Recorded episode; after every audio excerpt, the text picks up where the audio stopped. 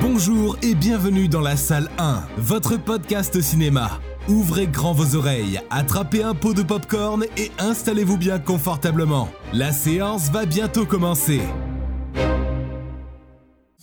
Mesdames, messieurs, bienvenue dans la salle 1, votre podcast cinéma. Et je suis avec Sébastien. Et on est déjà au deuxième épisode, le temps passe si vite. Et oui, les choses avancent et c'est merveilleux. On a reçu tous vos commentaires du premier épisode, on les a pris en compte et on essaye de s'améliorer épisode après épisode. Et on continue à vous fournir toute l'actualité cinéma, toutes les prochaines sorties, mais aussi nos commentaires sur les films et plein d'autres anecdotes sur le cinéma. Et a priori, cette semaine, de ce que tu m'as dit, sans trop me spoil, l'actu est quand même assez chargée. Et oui, et oui, bien entendu, on va parler de choses très intéressantes. Moi, je te propose qu'on on fasse pas durer le suspense beaucoup plus longtemps. Alors, attrapez tous votre pot de popcorn et on est parti. On commence tout de suite avec l'avant-séance. Salle 1, le podcast. Et cette semaine, dans l'avant-séance, on va rapidement parler des prochaines sorties cinéma. Et on va parler statuettes. En effet, on a les Oscars et les Césars qui arrivent. Et on revient sur les nominations sur ces deux événements prestigieux qui arrivent. Tout d'abord, les sorties ciné des deux prochaines semaines, en commençant par les sorties du 7 février. On retrouve notre ami Quentin Dupieux au cinéma avec Dali, avec euh, pas 6 mais 7A. Et c'est l'histoire d'une journaliste qui rencontre Salvador Dali pour un documentaire et euh, bah, ça de plaire énormément au public. En tout cas, c'est ce qu'on voit dans les euh, retours après les avant-premières faites en présence de l'équipe du film. C'est avec Anaïs de Moustier, Gilles Lelouch, Edouard Baird, Pio Marmaille, Jonathan Cohen et toute la clique quoi de beaux noms euh, sur ce casting. Moi, j'ai hâte de le voir. J'ai conscience qu'on ne le verra pas tout de suite au Québec, mais si vous avez l'occasion de le voir en salle, allez-y. La semaine suivante, donc le 14 février, on aura le retour du Marvel Cinematic Universe Wow. avec Madame Web au cinéma. Et il va être au milieu de plein d'autres films français, comme euh, Maison de retraite 2 avec euh, Kev Adams. On a aussi Chien et chat avec Franck Dubosc et Philippe Lachaud, ou encore euh, Le Molière imaginaire de Olivier Pi, comptant la dernière représentation du malade imaginaire de Molière, et c'est joué par Laurent Lafitte. Bon, J'adore Molière, mais alors là, j'ai un tout petit peu peur. Bref, vous allez avoir l'embarras du choix dans les deux prochaines semaines. Finalement, Madame Web, c'est la meilleure de la semaine qui sort. Alors que Et pourtant, les critiques sont pas. mais on va quand même aller le voir et on va aller se faire notre propre avis. Exact. Euh, J'aimerais maintenant revenir sur les nominations aux Oscars et aux Césars 2024. Euh, Donc, ce sont les cérémonies qu'on récompensant les meilleurs films de 2023. On a tous euh, nos chouchous euh, dans, les, dans ces compétitions, mais on va commencer avec les Oscars. Ils auront lieu le 10 mars 2024 en direct du théâtre Dolby de Los Angeles. Et comme vous devez vous en douter, en tant que néo-podcaster cinéma, nous avons reçu notre invitation. Oui, oui, oui, on y va demain. Oui, oui. Parce qu'on a reçu l'invitation pour voir la cérémonie depuis notre canapé sur Canal+, comme tout le monde. Et oui. Et cette année, on a pas mal de records. On a Martin Scorsese, qui est nommé comme meilleur réal, et c'est sa dixième nomination. Il dépasse Tonton Spielberg et ses neuf nominations. On a aussi John Williams, qui continue de briser les records. C'est sa 54e nomination cette année pour le dernier Indiana Jones. Euh, sinon, on peut remarquer que certains films reviennent euh, assez régulièrement dans le palmarès, hein, comme euh, Oppenheimer, Oui. qui récolte 13 nominations, dont meilleur film, meilleur réal, meilleur acteur, pour Cillian Murphy. Et on peut aussi noter que Anatomie d'une chute revient 5 fois dans les nominations, dont meilleur film, meilleur réal et meilleure actrice pour Sandra Hüller. Bon, moi je lance les paris. Combien de statuettes pour Justine Triet selon toi, Seb À mon avis, à 5, allez, je vais dire 3. 3 Moi, t'es optimiste. Moi je parie sur une. Laquelle Moi, je dirais sur le scénario original. Moi, je pense que pour le reste, on va clairement se faire démonter. Hein, euh, on se bat quand même contre des mastodontes, donc euh, Ouais, mais tu sais, l'opinion du public, tout ça, ça peut, en vrai, ça peut jouer euh, avec son discours qu'elle a eu à Cannes, tout ça. Je, moi, je me dis, on peut être surpris. bon, bah écoute, on va découvrir ça le 10 mars en direct. euh, de Canal Plus pendant la cérémonie. Par contre, là où Anatomie d'une chute a toutes ses chances de rafler les prix, c'est bien les Césars. En effet, le film de Justine Trier récolte 11 nominations, euh, juste derrière Le règne animal de Thomas Caillet, qui en récolte lui 12. Et euh, bah, la semaine dernière, on vous parlait de Chien de la casse, tiens. Et figurez-vous qu'il est quand même nommé 7 fois et que Raphaël Quenard est nommé 3 fois. Alors une fois pour Yannick en tant que meilleur acteur, une fois comme euh, meilleur espoir euh, masculin, donc pour Chien de la Casse, et une fois, j'ai été un peu étonné, je sais pas si tu le savais toi, c'est, mais une fois dans meilleur court métrage documentaire. Ah bon? Et oui, il a co-réalisé un documentaire avec Hugo David dans lequel il joue aussi. D'ailleurs, devine qui joue aussi dans le documentaire? J'ai plus son nom. Son collègue dans Chien de la Casse. Exactement, Euh, Anthony Bajon. Bajon. Ça. Mais pas seulement, aussi Jean-Baptiste Durand, le réal de Chien de la. Casse. Donc euh, on retrouve toute la petite bande dans ce documentaire qui s'appelle euh, L'acteur, si je ne me trompe pas.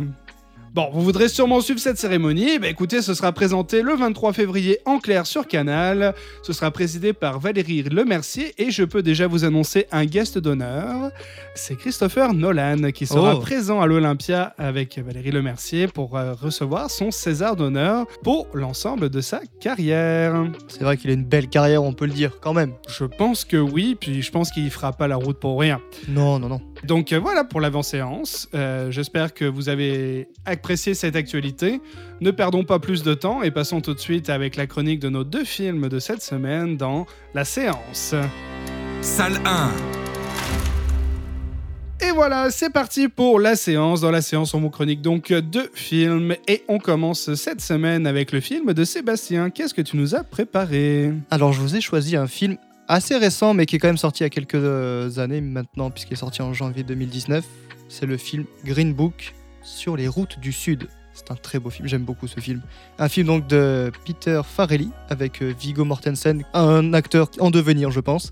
Un acteur par contre en devenir pour de vrai, c'est alors je m'excuse, je vais certainement mal dire son prénom, c'est Mahershala Ali qu'on a vu notamment très récemment dans Le Monde d'après nous, le film de Netflix et Swan Song sur euh, Apple TV+. J'adore cet acteur, il est vraiment bon. Et une certaine Linda Cardellini. Petit pitch? Allez, alors, en 1962, alors que règne la ségrégation, Tony Lip, un videur italo-américain du Bronx, est engagé pour conduire et protéger le docteur Don Shirley, un pianiste noir de renommée mondiale, lors d'une tournée de concert dans le sud des États-Unis. Est-ce que tu as vu ce film? Alors, je l'ai vu à sa sortie au cinéma. J'ai de, très bons souvenirs. Je me souviens l'avoir aimé, mais j'ai pas, euh, pas tous les détails en tête. Alors, je te laisse nous en parler. Alors en fait, pour revenir un peu plus en détail dans le film, c'est donc, comme on l'a dit, l'histoire d'un videur italo-américain, on va dire un tantinet raciste, parce qu'on est vraiment dans une époque, dans les années 60, où, bah, comme on l'a dit, la ségrégation, les Noirs sont même limite pas traités comme des humains, j'ai envie de dire.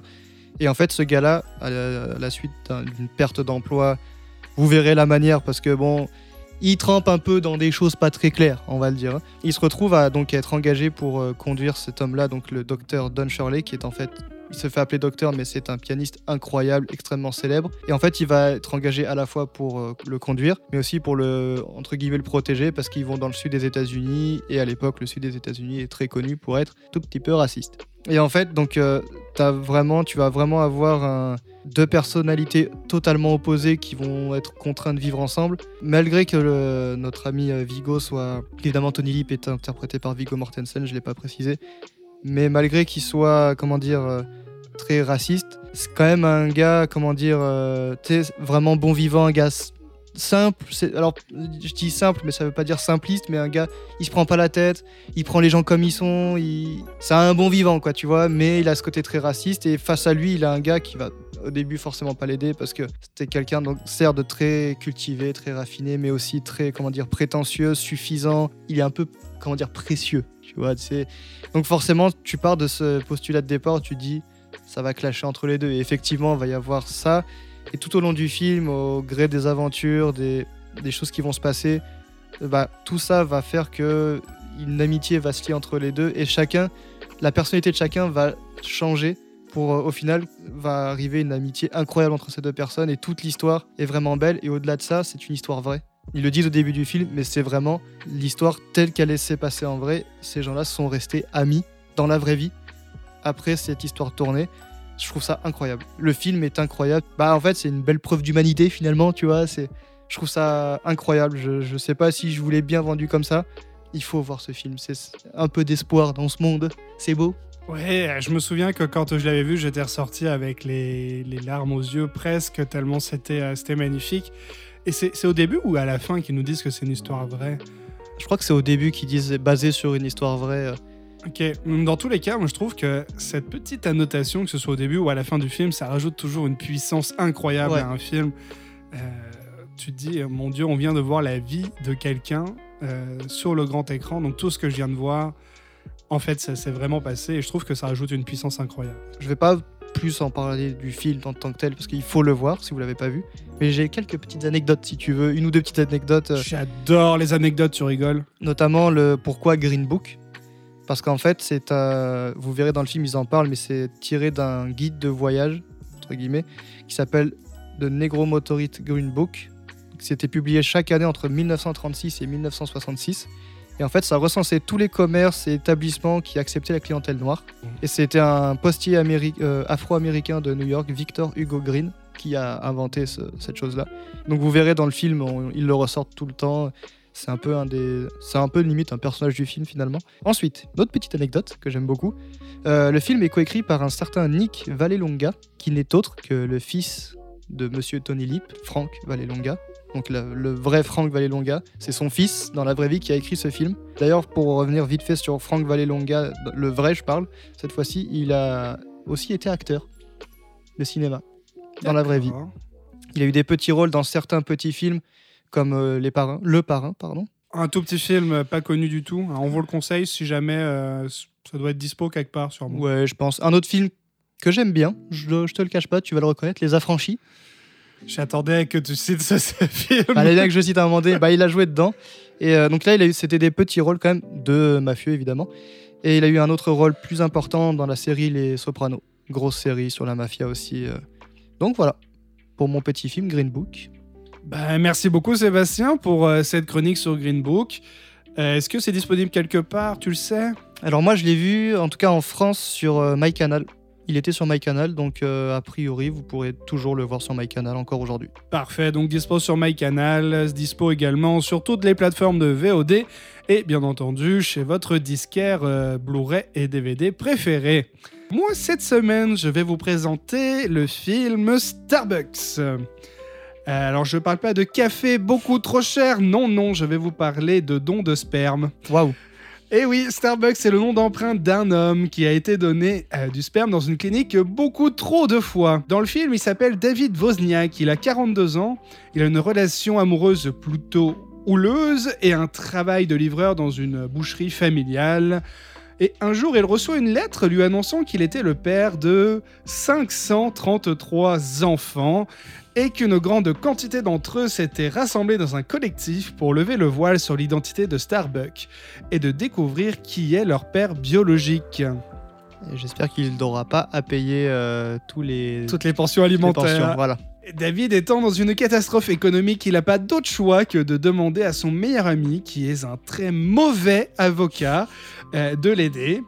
Euh, dans le courrier qu'il avait reçu, il y avait le portrait de chacun de ses enfants. Donc en parallèle des démarches judiciaires pour garder son anonymat, David, qui est tapé par une curiosité viscérale, va regarder quelques-uns des portraits et va décider de devenir l'ange gardien de ces derniers. Alors c'est le deuxième euh, long métrage du réalisateur Ken Scott. Euh, c'est québécois, c'est sorti en 2011 et il a reçu un accueil très chaleureux donc euh, au Québec, mais aussi à l'international parce qu'il a reçu le prix spécial du jury et le prix de la meilleure interprétation masculine au Festival international du film de comédie de l'Alpe d'Huez en France. Ce nom de festival est beaucoup trop long, je vous l'assure. Et en France, il aura également fait 400 000 entrées au cinéma, ce qui n'est pas rien pour un film euh, québécois. C'est c'est même très bien. Donc, euh, dans ce film, David Wozniak est joué par Patrick Huard.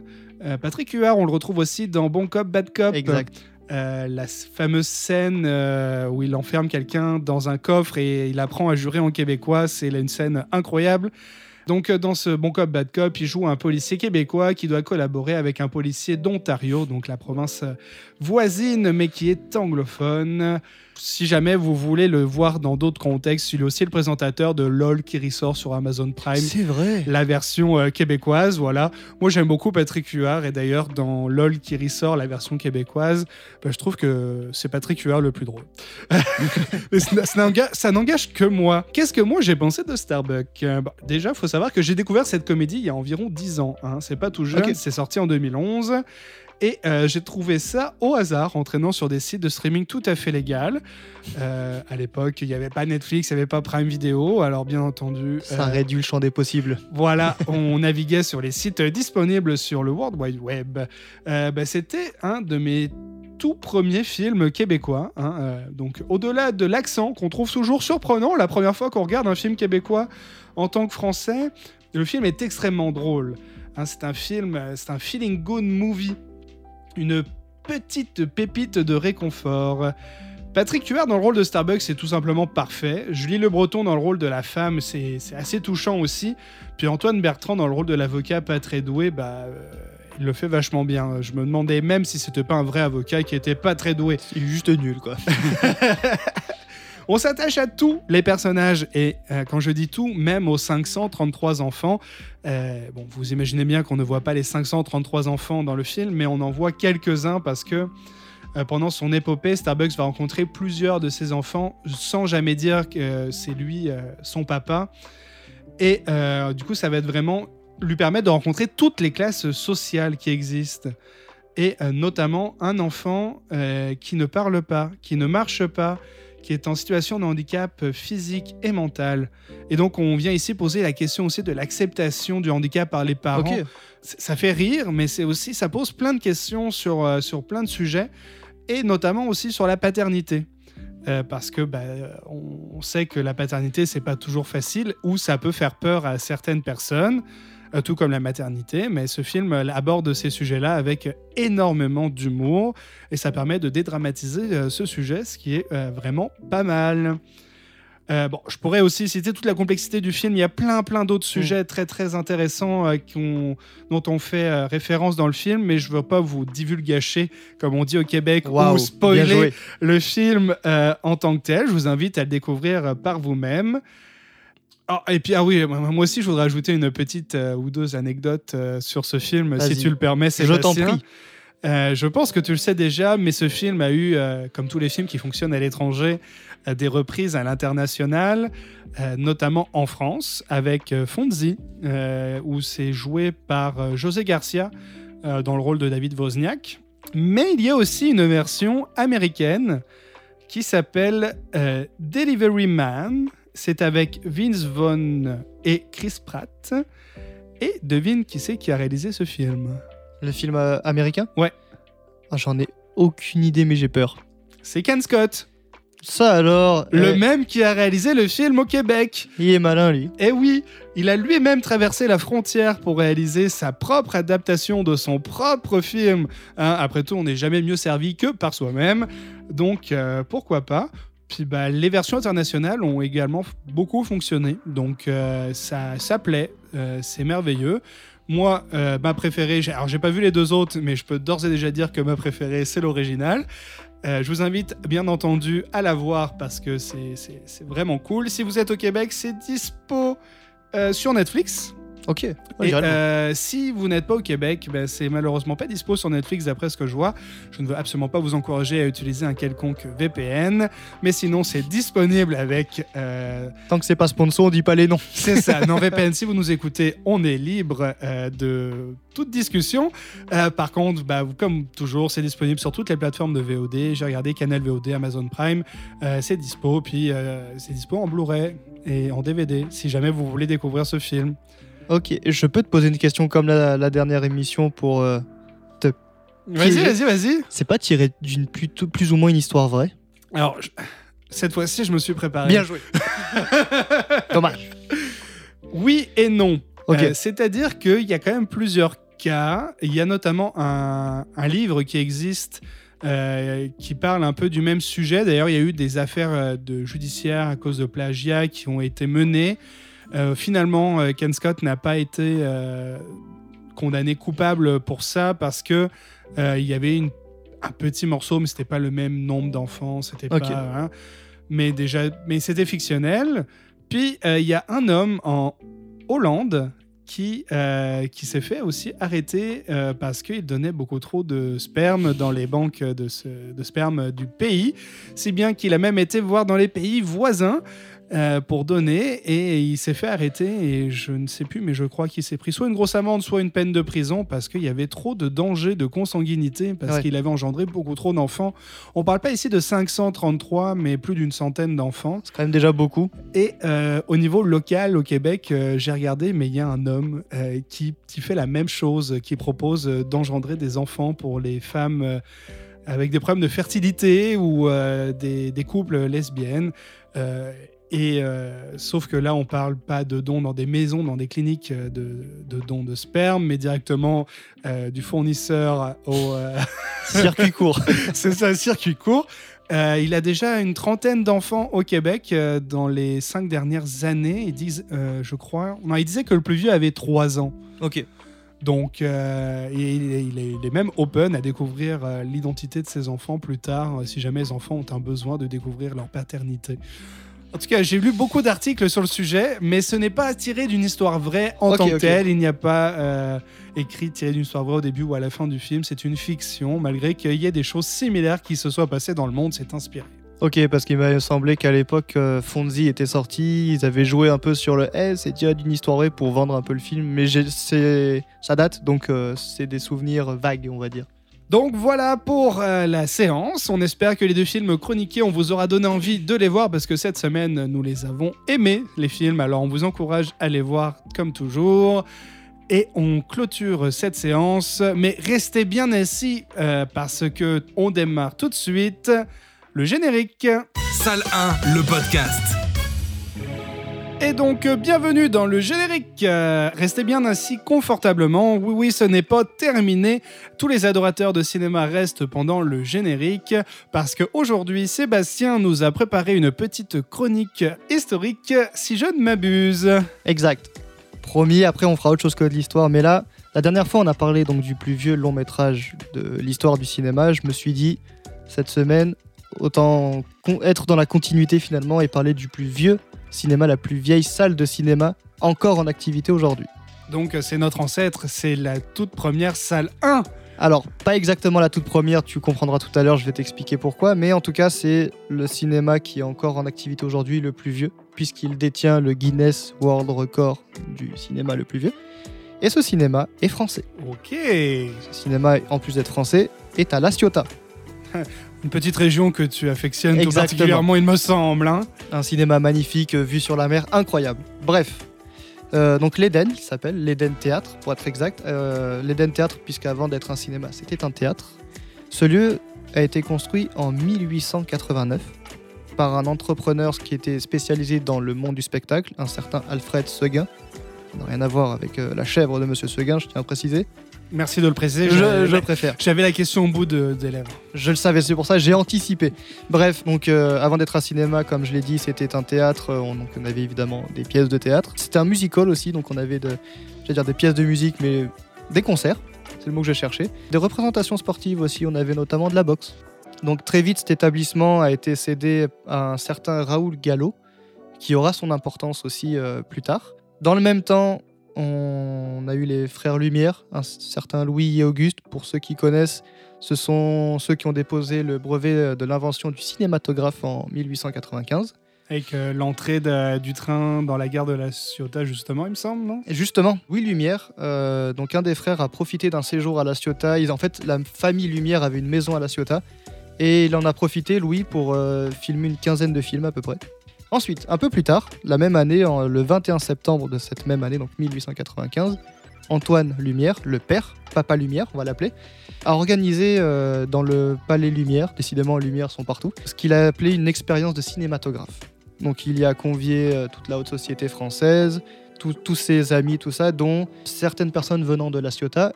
Et dans le lot, il y avait un certain Raoul Gallo. Là, on commence à voir un peu les, les liens de cause à effet. Donc euh, Raoul était un ami déjà d'Antoine, donc ils se connaissaient. La soirée a été un grand succès, forcément, les 15 films ont été présentés. Et euh, Raoul a dit J'aime bien ta soirée, tu veux pas faire la même euh, dans mon théâtre à la Ciotat? Donc Antoine accepte ce, ce rendez-vous et ils disent Ok, on fait ça le 14 octobre de la même année. Donc ce jour-là, la séance ne va pas avoir lieu, en tout cas pas complètement, puisque la personne qui s'occupe de la projection était donc Antoine Lumière. mais il n'était pas très bon en technique. C'était pas, c'était pas vraiment son domaine et euh, ils n'ont jamais pu diffuser les films. Ça n'a jamais fonctionné. Donc, officiellement, le 14 octobre 1895, il n'y a jamais eu de séance. Ce n'est pas la première séance de cinéma de l'histoire de l'Éden, puisque la séance n'était pas complète. En revanche, le 28 décembre de la même année, donc toujours 1895, une nouvelle projection de film est organisée à Paris, dans le Café Indien à Paris. Et cette fois-ci, c'est officiellement la première séance de cinéma payante de l'histoire. Il y avait une trentaine de personnes. Donc là, le 28 décembre 1895, on est sur la première séance de cinéma, mais qui n'est pas dans un cinéma puisque c'est dans un café. C'est euh, alambiqué tout ça. Tu me suis toujours? Oh, oui, je te suis. Ok. Quatre ans plus tard, le temps passe. Donc on est le 21 mars 1899. Et ça y est, l'Eden Théâtre fait enfin sa première projection de l'histoire de, de l'Eden Théâtre. Et ce jour-là, ils ne sont pas 30, mais 200. 200 personnes vont assister à cette séance. Et c'est glow up quand même, hein, de 30 à 200. C'est quand même pas mal. Et là, il n'y aura pas 15 films, mais 19 films des Frères Lumière. Que des Frères Lumière. Et donc c'est ce jour-là qui date officiellement la première séance du cinéma, puisqu'ils ont gardé l'affiche. Et c'est ce qui a permis d'authentifier auprès du Guinness World Record que l'Eden Théâtre a fait donc sa première diffusion cette année-là, le 21 mars 1899. Et c'est donc aujourd'hui le plus vieux cinéma encore en activité. Ok, et puis ce cinéma-là, c'est encore un cinéma indépendant Oui. Ok. Oui, oui, le cinéma. Euh, J'imagine qu'ils l'ont rénové depuis. Il y a eu une rénovation en 2016. Euh, il y a une association maintenant qui euh, gère finalement le, le cinéma. C'est vraiment un cinéma de village. Bon, La Ciotat est une grande ville, mais ils ont un grand. je crois que c'est un CGR qu'ils ont maintenant. Mais l'Eden, c'est là où tu vas voir des, les, films, euh, les films français, les petits films, les films d'auteur, choses comme ça. Je vois. La salle est magnifique. Sinon, je peux vous donner une autre petite date. Ah cadeau. oui, oui. Euh, la première euh, séance de cinéma parlant de l'Éden, histoire de, rester dedans, c'était le 31 août 1931, pardon, avec le film La route est belle. Puis, d'autres, des petits noms encore un peu sympas. Je vous ai dit tout à l'heure que l'Eden Théâtre, c'était aussi du théâtre et aussi des concerts finalement. Certaines personnes assez célèbres, comme un certain Fernandel, Yves Montand, Charles Trenet ou une certaine Edith Piaf sont passés par là. Oh, des, petits noms comme ça, quoi. Oui, des petits artistes. C'est ça, ça reste des, petits noms. Euh. Voilà, c'est tout ce que j'ai à dire finalement sur ce cinéma, mis à part, euh, allez-y si vous êtes dans la région, parce que c'est à la fois bah, un cinéma de village, donc ça permet de faire vivre aussi les petits cinémas, mais surtout c'est un pan de l'histoire du cinéma et de France, puisque c'est un monument historique aujourd'hui. J'ai qu'une seule envie, c'est de prendre un billet d'avion, d'aller jusqu'à Marseille, de prendre un Uber jusqu'à La Ciotat et d'aller voir un super film. Alors je te déconseille le Uber jusqu'à La Ciotat, ça va te coûter aussi cher que l'avion, je pense. Ah d'accord. Tu peux prendre le TVR si tu veux. ok, va pour le TVR, merci la SNCF.